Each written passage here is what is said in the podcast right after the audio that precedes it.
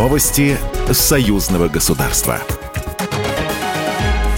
Здравствуйте, в студии Екатерина Шевцова. Заседание коллегии Таможенного комитета Союзного государства прошло в Москве на полях Международного таможенного форума. В нем приняли участие госсекретарь Союзного государства Дмитрий Мизинцев, временно исполняющий обязанности руководителя Федеральной таможенной службы России Руслан Давыдов и председатель Государственного таможенного комитета Беларуси Владимир Орловский. Итогом встречи стало подписание двух постановлений. Они касаются деятельности Межгосударственного центра для координации работы по управлению рисками аналитических функций мониторинга совершения совершения таможенных операций. Центр, который создан и реально заработал в текущем году, подтверждает значимость такого института, как таможенный комитет союзного государства.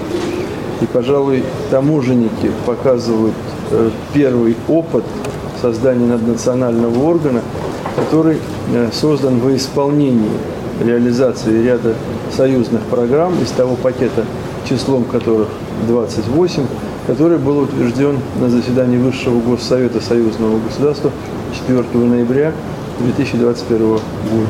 И мы хорошо помним те слова, которые сказали Владимир Владимирович Путин и Александр Юрьевич Лукашенко, когда поставили подписи под утверждением этого решения. Это был новый этап экономической интеграции России и Беларуси.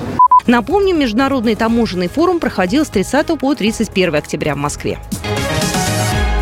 Вопросы подготовки молодых ученых и направления школьного образования в союзном государстве обсудили в Ярославле союзные парламентарии. О предложениях рассказал Николай Бурляев, председатель комиссии парламентского собрания по культуре, науке и образованию. Наша комиссия по культуре, науке и образованию предлагает программы, проекты, которые помогут консолидации, так сказать, наших усилий в творческих вузах, допустим, в научных вузах, обмены студентами. Участники семинара отметили, что одной из главных задач при формировании общего образовательного пространства союзного государства стало усиление в вопросах интеграции национальных систем высшего образования Беларуси и России. По итогам будет разработан документ с практическими рекомендациями в сфере образования. Его направят министерствам и ведомствам двух стран.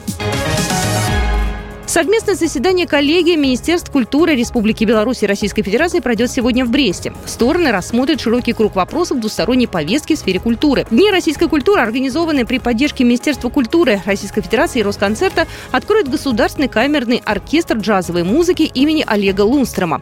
Брестская публика услышит популярные композиции и песни советских, российских и зарубежных композиторов. Программа произведена по заказу телерадиовещательной организации Союзного государства. Новости союзного государства.